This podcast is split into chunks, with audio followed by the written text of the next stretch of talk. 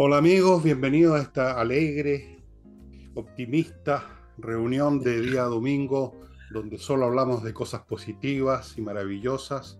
Y en esta oportunidad vamos a tocar un tema muy difuso y vago, tiene que ver con muchas cosas, pues, cómo hemos enfrentado distintos cambios en nuestras vidas en cuanto a objetos que consumimos o, o actividades que realizábamos hablaremos de aniversarios y de fechas. Y digo esto a propósito porque ayer, sábado, eh, se cumplió el, el, programa número 1000 de lo que estaba haciendo y ni me acordé, ni me acordé, Álvaro. Me había recordado algunas personas, me felicitaron y yo ni me acordé. El día anterior dije, bueno, parece que mañana o pasado, pero probablemente no me voy a acordar. Y efectivamente no me acordé, no dije nada sobre el hecho que era el programa 1000 y la verdad es que no lo dije porque no me interesa. o sea, no veo por qué un número tiene que ser más significativo que otro. ¿ah? cuando los periodistas dicen con esa costumbre que tienen de decir clichés tontos, eh, tal cosa pasó la barrera de no sé qué, y uno dice, ¿qué, ¿en qué sentido un número es una barrera o tiene un significado especial, salvo que sea un termómetro que te dice que tenéis 40 de fiebre? Eh, entonces, me lo pasé por alto y me, y me, pasa lo mismo con los cumpleaños que te dicen, oye, felicitaciones. Y yo digo, ¿por qué felicitaciones? Yo no he hecho nada, o sea, salvo estar vivo. ¿Cuál ha sido la, la gracia que he cumplido al llegar a tal o cual edad, no? Eh, no encuentro ningún brillo. Entonces tengo esa sensación de que los aniversarios son son, no son nada al final. Soy muy, soy muy especial, Fernando, con todo respeto, ¿eh? porque cuando tú partiste con este, con este emprendimiento, si se le puede llamar así, en plena pandemia, pensaste, ahí llegaría a los 10 programas, los 100 programas, llegaste al número 1000, igual es un número bonito. Yo voy a sacar la cuenta cuántos llevamos nosotros con los días domingos, y de, de esos 1000 deben ser unos, unos 200, 300, vamos a sacar la cuenta, y hay motivo para celebrar, búscale por ese lado, para descorchar algo. Para, ¿Cuál es el motivo? ¿Cuál es el motivo? ¿Ah? Oye, he sobrevivido nomás, pues sobrevivido. Los cumpleaños, yo me siento muy afortunado porque nací justo el día de mi cumpleaños, eso no le pasa a cualquiera. y, y, es motivo de celebración. Pues. Yo te he hablado que yo nací entre Pascua y Año Nuevo, por eso a lo mejor soy un poquito festivo, que es el lado bueno. El lado negativo es que muy pocos se acuerdan del cumpleaños, porque están todos medio enfiestados entre los regalos, la Pascua y lo que es el Año Nuevo pero son fechas importantes. Y el tema que te propuse hoy día, ¿sabes por qué? A propósito de aniversario y cosas así, se me, se me iluminó la ampolleta hoy día en la mañana, porque déjame contarte, yo hace un par de semanas atrás, hace dos lunes atrás, tuve una, una invitación muy bonita. Pocas veces voy a estas cosas yo, pero esta vez me, me, entusiasmó. Eh, se cumplían 65 años de la primera transmisión eh, de, de, televisión en nuestro país, de la, la primera esta, experimental y cosas así y se hizo en la Universidad Católica, fue una invitación de Anatel y de la Universidad Católica. Me invitaron y dije, ¿por qué a mí? Es que usted ha llevado tantos años en la televisión y nos ha aportado el humor y bla. Pues, me encontré con harta gente de hoy, de ayer y de anteayer, había una cantidad de años ahí. Y, y, fue muy bonito porque empecé a ver la, y ahí se me, se me iluminó también lamparita por primera vez. Y dije, esto partió el año 67. Yo tenía, bueno, tenía cuatro años. Pero la televisión empezó ya como a, salir a la venta, ya a, masificarse para el Mundial del 62. Yo tenía nueve años. Y después ya, la primera tele en mi casa la tuve yo cuando yo tenía 12 años. Y llegué a pensar, dije, yo tuve una niñez sin televisión, sin televisión digo, hasta los 12 años. ¿Y por qué llegué a esta conclusión? Nunca me aburrí, nunca eh, tuve lateado, nunca necesité psicopedagogos ni orientadores. Y a lo mejor por eso uno nació un poquito creativo para otras cosas. Con mi hermano mayor tenía una casa grande, jugábamos al tacataca, tenía un montón de latas, cartón, hicimos un, camión una vez de mentira y jugábamos. Cosas que hoy día, el cabro podría decir, puta, que fome, que aburrido, pero eso nos ayudó a ser más creativos, a inventar cosas, a inventar juegos, a entretenerse de otra manera. Y no podíamos decir, pucha, no tengo tele, si nadie tenía. Reconozco, no estoy hablando en contra de la tele, que cuando tuvimos tele yo me puse fanático, lo que yo veíamos por UCB televisión en Valparaíso, y veía hasta las clases de matemáticas del profesor Vadim Praus, no, entendía nada, pero no podía creer que tenía un, mini cine en la casa. Pero te digo que fue a eso lo que voy yo, y especialmente tú también que tienes un par de años más. En nuestra infancia, tú, tú bueno, estuve leyendo de todas maneras y escribiendo, pero no, nunca nos aburrimos sin la tele, sin, sin todos estos medios. Nunca. O sea, puede que sí, en algún momento, pero no vivíamos en la lata, efectivamente, porque hacíamos cosas, así es el hacer el que te saca de la, del tedio. El tedio es cuando no tienes nada que hacer, no hayas que hacer contigo mismo. Entonces recurres a algún medio artificial, tocas un botón, se prende la radio, se prende el televisor y se sigues aburriendo igual, no, no lo logras. O cambias de lugar, te inventas un panorama, como llaman, vamos para allá, vamos para acá, te sigues aburriendo igual porque el aburrimiento lo llevas encima tuyo, cargado, en tu falta de capacidad para hacer cosas, pues efectivamente. Em, sí, era una infancia, no sé si creativa es la palabra, pero una infancia activa. Eh, ahora una infancia pasiva. Me imagino que si uno midiera el tiempo, cómo ocupan el día los cabros chicos, eh, nos encontraríamos con que están mucho rato en estado de pasividad frente a un artefacto. El computador ahora ante el televisor. Em, el televisor peor todavía, porque francamente idiotiza a la gente, ¿no? Totalmente, por, la clase de material que hay en la televisión. Está diseñado fríamente para el público, chanta, medio y menos que medio. Cualquier cosa de alguna calidad suele ser rápidamente sacada del medio porque no tiene, como lo llaman, rating, y el rating es plata, es aviso, en fin por último, en Internet puedes ir a otras cosas, teóricamente al menos, teóricamente. Entonces los cabros viven echados ¿ah? en unos sillón, en una cama, no sé. Eh, por ejemplo, me imagino que los cabros de hoy en día no juegan pichanga. ¿Tú has visto cabros jugando pichanga? No, hoy día ahora es peligroso salir a la calle a jugar, pues cáchate, si los cabros no. Y además que no quieren salir a la calle si toda la entretención la tienen aquí, por la casa frente al computador, frente a la tele. Pero, pero es cierto, yo no, yo no, a lo que voy yo, tú dices que a lo mejor nos aburríamos, yo no me acuerdo de haberme aburrido. Y sabes que agradezco haber nacido en esa época, porque, por ejemplo, en esos años sin tele aprendí a tocar guitarra. Aprendí a hacer cosas, aprendí a escribir eh, cosas humorísticas, yo escribía cosas humorísticas para poner en el diario mural del curso en el colegio. Entonces, a lo mejor con todos estos avances de hoy día, que hoy día el cabro nace, despierta, y ya tiene apretando botones, tiene toda la mano, yo he visto eh, en restaurantes, he visto lugares públicos que para que el niño o la niñita chica no moleste, niñitos de 2 o 3 años, y les pasan el celular y están el cabro chico todo el rato y, se manejan súper bien. Yo los admiro con los juegos que tienen en el celular, pero ahí se ven los daños que le están haciendo. ¿no? Yo encuentro que. y esta semana salió un artículo súper entretenido en el Mercurio del daño que dice que produce en la papada de los jóvenes que tienen ahora porque la cantidad de horas al día que están así no, no desarrollan, van a tener una papada horrible a los, a los 20 años, a los 21 años, por culpa del celular y todas estas cosas. Oye, antes de seguir y antes de entrar a los avisos, quiero hacer dos llamados. Uno, eh, si usted está viendo este programa antes de la hora de almuerzo, todavía tiene tiempo, todavía tiene tiempo de ir a la Casa del Jamón, al espectáculo de flamenco que hay a la hora de almuerzo Tipitín 2, creo que es la cosa si, está viéndolo después, bueno, ya pasó la vieja, pero en una de esas usted se puede ahorrar el, hacerse el pisco sour, el preparar el almuerzo yendo a almorzar rico a la casa del jamón. Y hay un espectáculo de flamenco este domingo alrededor de las 2 de la tarde, puede ser 2 y media, pero pregunte. Ahí está el, letrero con, con los datos para que usted reserve mesa. Todavía hay tiempo, todavía hay tiempo, ciudadanos, para ir a la casa del jamón al espectáculo de flamenco, a tomarse unos traguitos, a pasarlo bien. Después en la tarde vuelve y se duerme una siesta, duerme la mona, no sé. Ese es lo primero. Lo segundo, voy a continuar con Ignacio, este bebé de dos meses que tiene atrofia muscular espinal tipo 1, que es muy serio, y necesita un remedio carísimo que se llama Solgensma. No sé por qué se llama así, pero así se llama. Es un remedio que ninguna persona, salvo que sea Bill Gates, lo puede comprar así como así. Por lo tanto, esta familia necesita ayuda.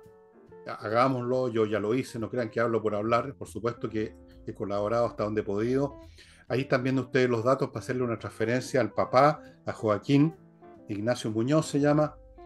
Y mm, hágalo, sí, ¿qué tanto? Oiga, es una guagua, es un bebé, tiene derecho a vivir, tiene que vivir. Ayudémoslo a vivir. Despréndase de unos pesos, amigo mío por este bebé que los está ahí mirando, está esperando su ayuda. Y ahora, cumplido esa parte, continuamos con Álvaro. Álvaro. Quedaste congelado. Una vez más, ah. internet, como las pelotas de este país.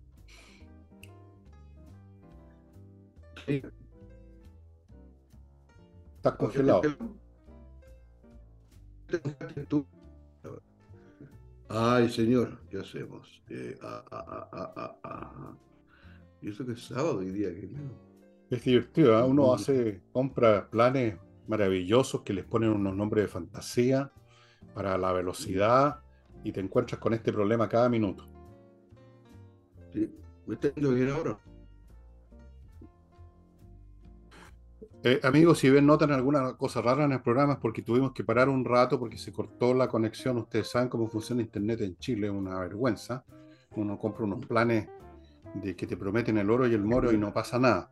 Y antes de continuar con lo que estábamos hablando, que era el tema del aburrimiento que hace presa de los niños de hoy, porque precisamente no se mueven, están frente a un artefacto que les va llenando la cabeza con cualquier cosa. Antes de continuar, les quiero recordar, amigos, si usted necesita un abogado para su empresa o un estudio de abogados para su empresa, cualquiera que sea el porte de la empresa. Para los temas jurídicos, legales, que son propios de la actividad de toda empresa, es de pagar eh, impuestos, los sueldos, cuestiones de querella, en fin, Boys y asociados. Es Boy, Henry Boy, un abogado de mucha confianza, muy conocido en el mercado, contesta todos los mails, es un hombre que está eh, personalmente a cargo de sus redes sociales. Eh, toda la gente que trabaja con él son especialistas y por lo tanto le puede brindar la atención que usted necesita. No olvide que cuando uno necesita un abogado para un tema jurídico, es muy peligroso ponerse en manos del primero que apareció por ahí que le recomendó a alguien. Y yo, cuando le estoy recomendando, voy asociados porque conozco el tema lo suficiente. Voy y asociados. Continúo con avanzar una clínica, un centro médico más bien, psicológico también, que ofrece atención psiquiátrica para adultos, psicológica para todas las edades, cosa muy importante hoy en día con los niños. La atención puede ser personal u online. Los cabros se enferman, se desarreglan mentalmente, se desequilibran, entran en ciertas lógicas muy nefastas. Uno puede que no se dé cuenta y puede terminar pésimo. Centro Integral Médico y Psicológico Integral Avanzar, presencial y online Continúo con la Academia de Música Higiena, que ofrece cursos online de piano, teclados en general, canto, saxofón, clarinete, batería, bajo eléctrico, guitarra, un montón de instrumentos, ukelele incluso, percusión, flauta, violín, educación de la voz, todo online. Las clases son estupendas. Si usted quiere verificarlo, pida en la dirección que está acá una clase demo gratuita para que usted vea. Y termino este bloque con Oxinova, que es este producto que se genera mezclando lo que está dentro de este, un sobrecito. en un litro de agua se genera una colonia de bacterias más o menos a la hora. Usted lo vuelca en los lugares donde hay malos olores y se acabó el problema porque estas bacterias destruyen las bacterias que producen el mal olor. O sea, es, va directo a la avena en el tema de los olores. No los tapa, los destruye. Oxinova y volvemos a nuestros temas mientras la internet nos permita seguir, cosa que uno nunca sabe, ¿no? Oye, te noto mejor. Otra vez, otra vez se está congelando todo.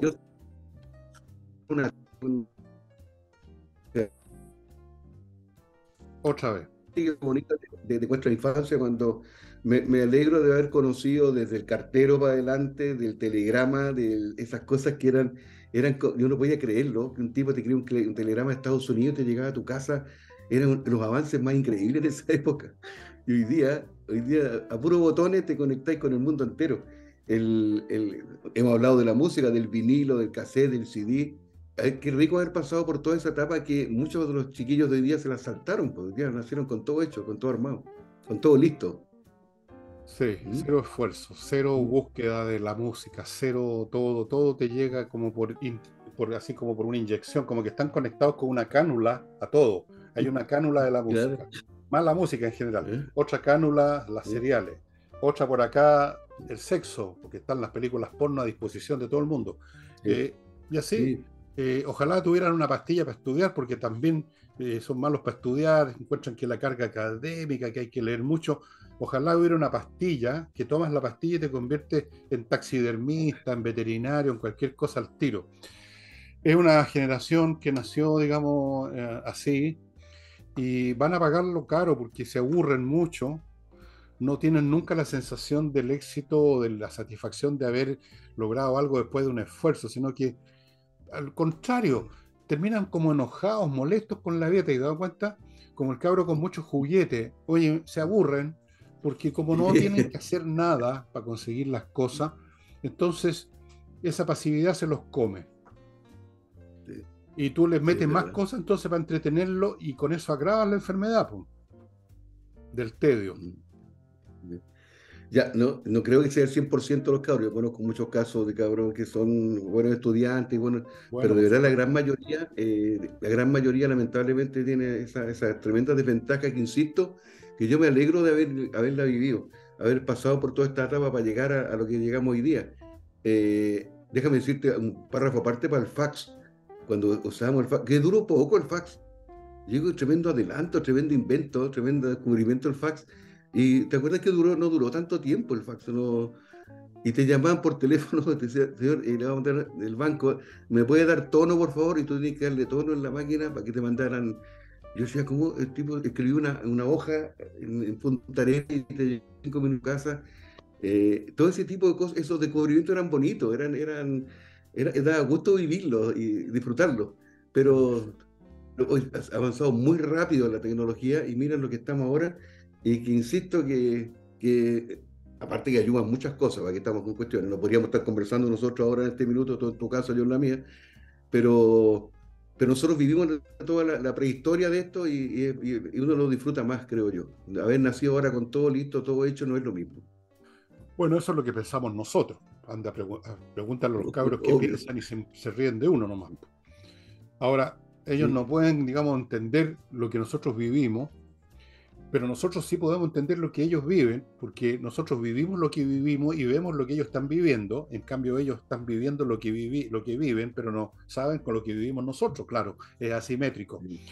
Y tú no los vas a convencer de nada, ni, ni vale la pena tampoco, allá ellos, lo mejor la humanidad en cierto sentido va para ese lado. ¿ah?